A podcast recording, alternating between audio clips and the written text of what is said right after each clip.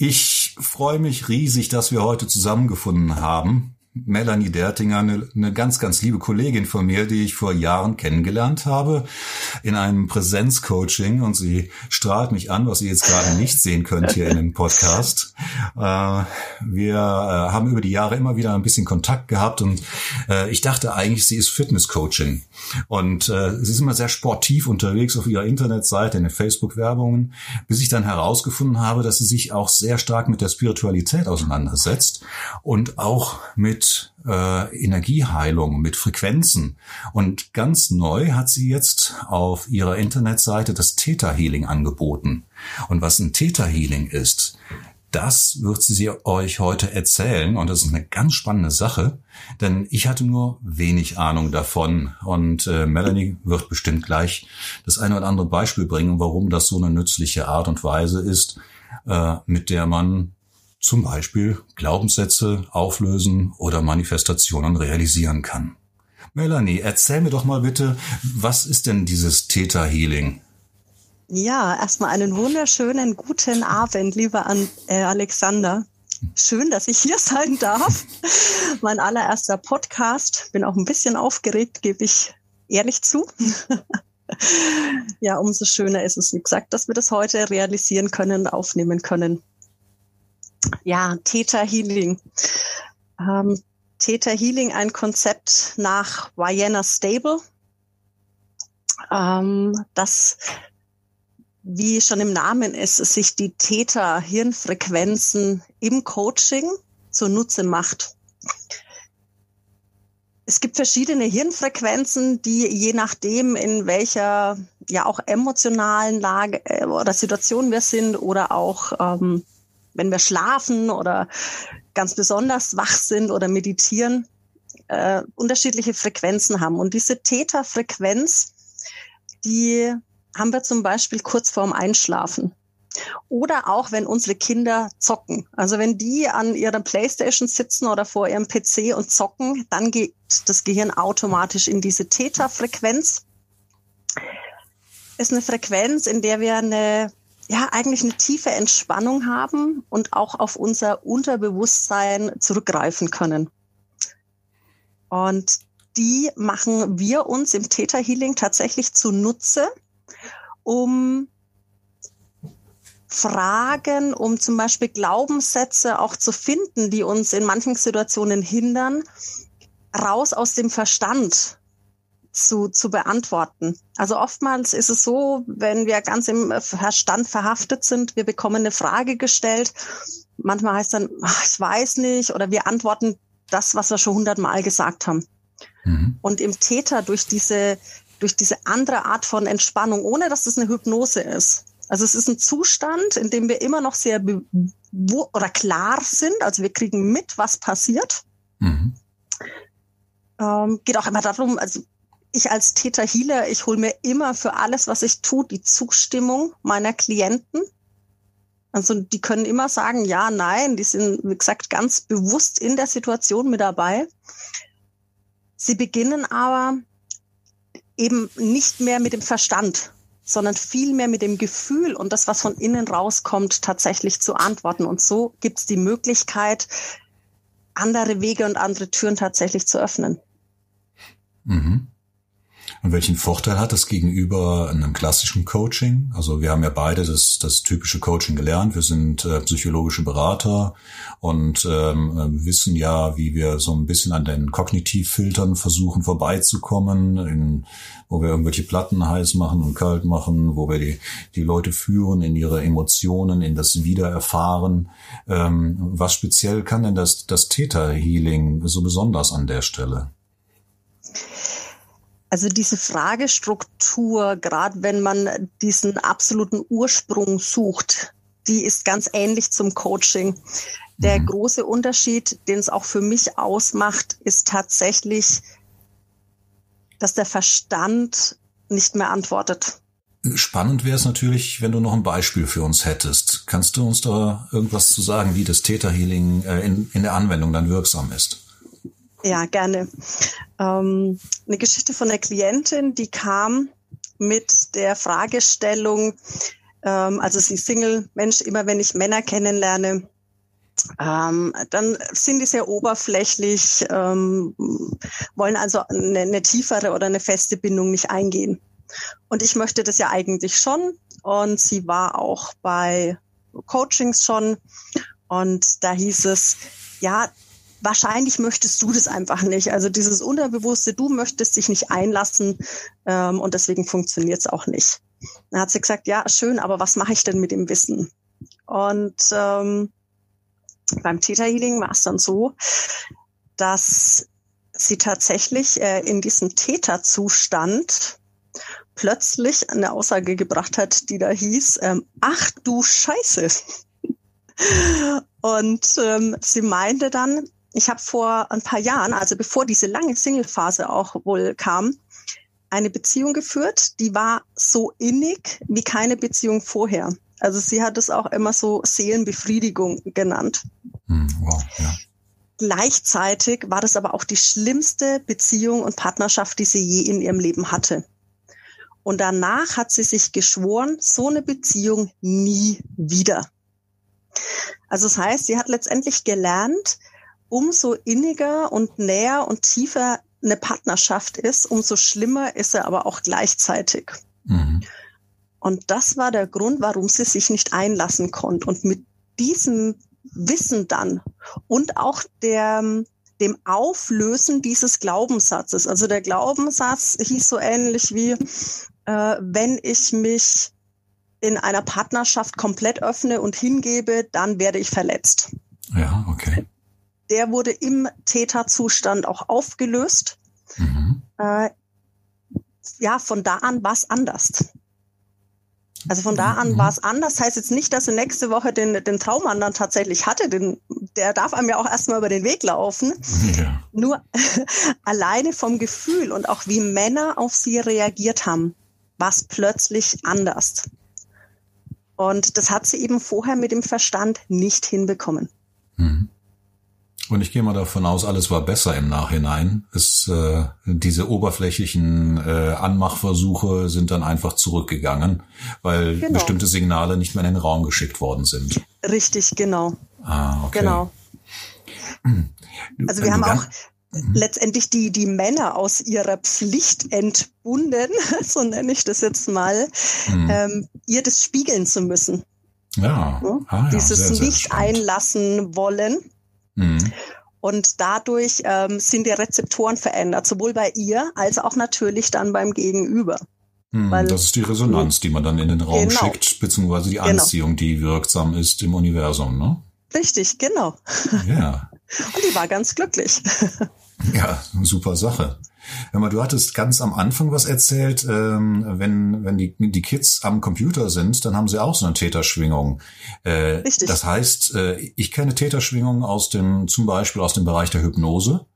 Äh, mhm. Wenn ich Leute eintrance, ich bin ja auch zertifizierter äh, Hypnose-Coach und äh, nutze dieses Einschwingen auch äh, sehr gerne und dieses äh, Eintrancen, um an den Kognitivfiltern vorbeizukommen und direkt auf eine äh, unterbewusste Ebene zu kommen und dort arbeiten zu können. Mhm. Bedeutet das dann, dass die Kids quasi in einer naja, Art hypnotischen Zustand an ihren Playstations unterwegs sind und dass da äh, Eindrücke ganz tief auch bis ins Unterbewusstsein äh, aktiv werden? Davon gehe ich aus, ja. Also Ui. wie gesagt, dieses äh, dieses Spielen, dieses Zocken, dieses Verschwinden ja auch eigentlich so ein mhm. bisschen in eine andere Welt. Ja, ja. Ähm, da geht tatsächlich das Gehirn in diesen Täterzustand. Oh ja. ähm, wenn wir es zu unserem Vorteil nutzen können, um da gute Dinge mitzumachen, ähm, gehe ich auch davon aus, dass bei diesen Spielen sich hier unterbewusst auch sehr viel absetzt, ja. Ui, also wäre da vielleicht nochmal einen Blick drauf zu werfen, ob diese Form der quasi Hypnose durch die Spiele so, hm, je nachdem, was für ein Kontext das ist im Spiel. Ne? Richtig. Ja, mhm, ob das so gesund genau. ist. Ja. Also, äh, also Täterschwingungen im Schlaf kenne ich das. Auch äh, Kinder, die so zwischen, äh, also bis sieben Jahre alt sind, sind auch sehr stark in dieser Täterschwingung und nehmen quasi weitgehend ungefiltert das auf, äh, auf verschiedene Arten, äh, was, was ihr Umfeld sagt. Deswegen auch diese unglaublich starke Prägung von den Eltern ne, über die die Wahrnehmung der ersten, innerhalb der ersten sieben Lebensjahre. Da, wo sich die, äh, die Glauben, also der, der, äh, der Glauben ans Universum äh, quasi setzt oder wo der, die, dieses Selbstwertgefühl sich etabliert, ne, was vielen Erwachsenen ja fehlt. Richtig. Ähm, wir erleben häufig, dass äh, wirklich der Ursprung vieler Glaubenssätze, vieler Prägungen, die tatsächlich sich auf das Erwachsenenleben so ganz subtil auch teilweise auswirken was man vielleicht auch gar nicht wirklich bewusst wahrnimmt, dass die wirklich, ich sag mal, in der Kindergartenzeit oder Anfang Grundschule noch entstehen. Mhm. Also da passieren so diese meisten ähm, oder entstehen die meisten Glaubenssätze, die uns dann tatsächlich im Erwachsenenalter irgendwie so die Stolpersteine stellen. Und wir merken ja. es ja gar nicht, das ist es ja. Hm. Ja, das habe ich auch schon gemerkt. Selbst wenn ich im, äh, im Coaching mit Erwachsenen, selbst mit Führungskräften unterwegs bin, dass äh, manchmal Glaubenssätze da sind, die noch aus einer ganz anderen Zeit kommen, die adaptiert worden sind aus dem kulturellen Hintergrund, aus dem familiären Hintergrund, aus frühen kindlichen Phasen, wo interessanterweise oft gar kein Zugriff drauf besteht, zunächst einmal. Ja, weiß ich nicht mehr, ist schon lange her, keine Ahnung. Ja. Und genau das ist ja die, äh, die Schwierigkeit dabei, dann erst einmal an die Stellen ranzukommen, wo dann die Programmierungen stattgefunden haben. Im Grunde machen Richtig. wir eine, eine Reprogrammierung. Ne? Wir genau. nutzen die Möglichkeit, an den Kognitivfiltern vorbei an die Stellen ranzugehen, wo eine Programmierung stattgefunden hat, um es dann zu reprogrammieren, den Glaubenssatz zu verändern, aufzulösen oder was auch immer damit zu tun. Mhm. Richtig. Genau das macht Theta Healing auch. Mhm. Ja, ja, ja, sehr, sehr spannend.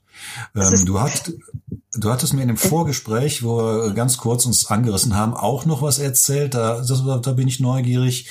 Äh, du sagtest irgendwas mit äh, die Anbindung an die universale schöpferische Kraft die, äh, die da entsteht. Also diese, diese Täterschwingung soll nach dem Prinzip der Dame, die das äh, entwickelt hat, das Konzept, auch einen Kontakt zur, was, wie nanntest du es, äh, göttlichen Ebene herstellen oder? Ja, zur Schöpfungskraft, zur obersten zur Schöpfungskraft. Ah, zur Schöpfungskraft, genau. okay. Mhm. Richtig. Wie auch immer, also, ob das jetzt, ja. Mhm. Genau, wie du sagst, wie auch immer. Also wie auch immer man das für sich selber betiteln ja, genau. mag, ob man genau. das ähm, Gott nennt, Universum nennt, Schöpfungskraft. Es ist einfach diese, diese ja. alleroberste Kraft, diese alleroberste Energie, die uns letztendlich auch alle verbindet. Mhm. Und aus der wir jeder Einzelne ein Teil davon sind. Mhm. Und wenn wir diese Glaubenssätze umprogrammieren, geschieht es im Theta Healing dadurch, dass wir tatsächlich diese Schöpfungskraft darum bitten, diese Glaubenssätze entsprechend zu verändern. Mhm. Oder auch bei Manifestationen. Wir bitten die Schöpfungskraft, dass diese Manifestation geschieht. Mhm. Oder auch, dass Traumata aufgelöst werden, dass Ängste aufgelöst werden. Ähm, viele Täterhealer gehen damit auch tatsächlich in, in körperliche Heilung. Ähm, mhm ist ja auch so, dass ähm, eine Krankheit so, so grotesk, das jetzt äh, für viele sich vielleicht auch anhört, aber eine Krankheit hat auch immer einen Nutzen für den Patienten. Mhm. Und wenn das möglicherweise die Aussage ist, ganz subtil, ich breche mir das Bein und ich habe mir vorher gewünscht, ach, ich bräuchte mal einen Krankenschein. Ne? Mhm. Weil ich brauche mal eine Auszeit im Job. Und dann bricht man sich das Bein, dann hat man diesen Krankenschein. Also ist mhm. das der Nutzen?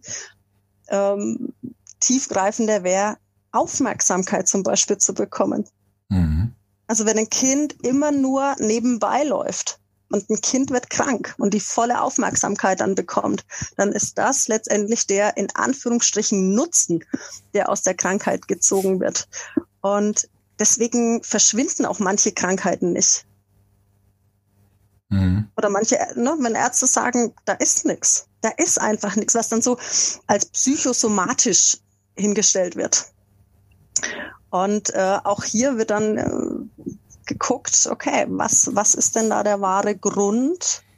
Und auch das ist oder wird immer über die höchste Schöpfungskraft ähm, ja, ich sag mal, eine Anweisung gegeben, dass hier Heilung geschehen darf. Also wenn man mal versteht, warum man diese Krankheit hat und eigentlich braucht es gar nicht. Da habe ich zu mir selber noch ein schönes Beispiel. Aha, ja, erzähl Eigentlich mal. auch sehr, sehr, Jetzt- sehr, jetzt- sehr Jetzt witzig. bin ich neugierig. Oh ja. Ich habe tatsächlich ähm, lange mit Rückenschmerzen gekämpft und ähm, es war, also aus medizinischer Sicht gab es keinen Grund mehr. Also es war wirklich alles ausgeräumt, was irgendwie noch sein konnte.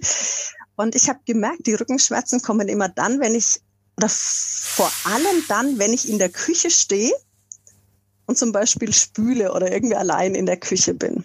Mhm. Und beim Theta Healing habe ich gesagt, Mensch, das gibt's doch gar nicht. Was ist denn da los?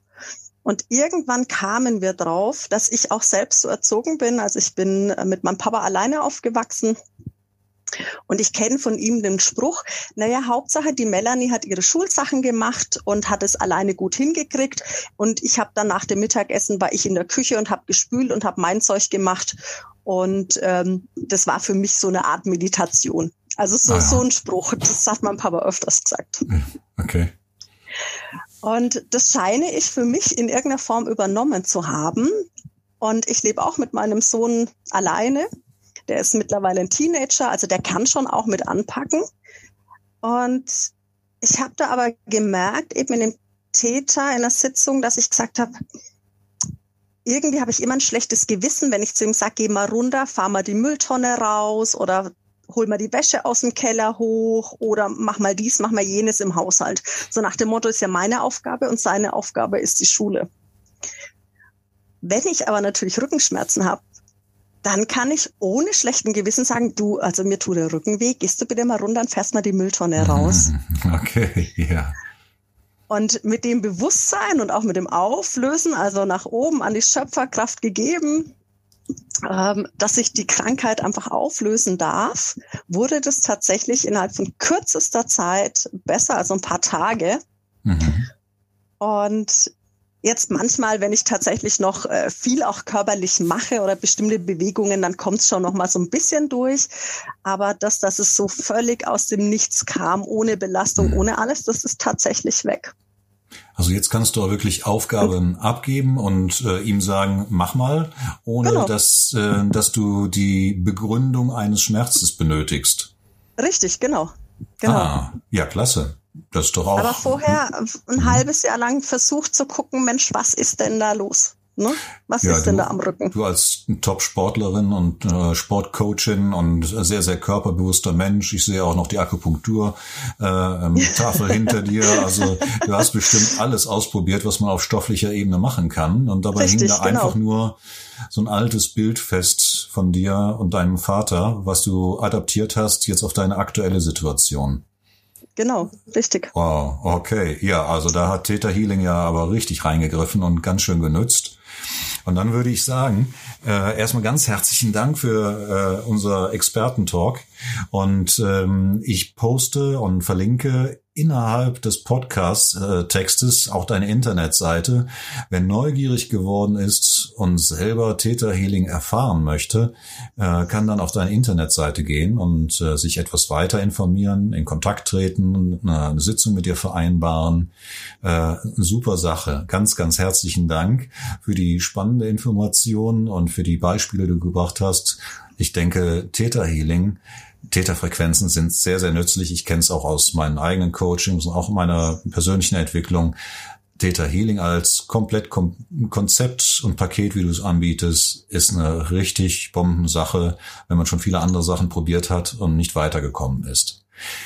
Danke dir für dein Statement, für deine Zeit und äh, ganz viel Erfolg dir und deinen Klienten. Ja, Alexander, vielen herzlichen Dank, dass ich da sein durfte. Es war mir wirklich eine Freude. Und ähm, sehr gerne wieder. Also Okay, vielleicht auch wenn es nochmal noch mal weitere Themen dazu gibt, bin Sehr ich gerne, gerne. wieder mit dabei. Hat mir sehr viel Freude bereitet. so machen wir das. Okay, perfekt. Ich danke dir. Dankeschön.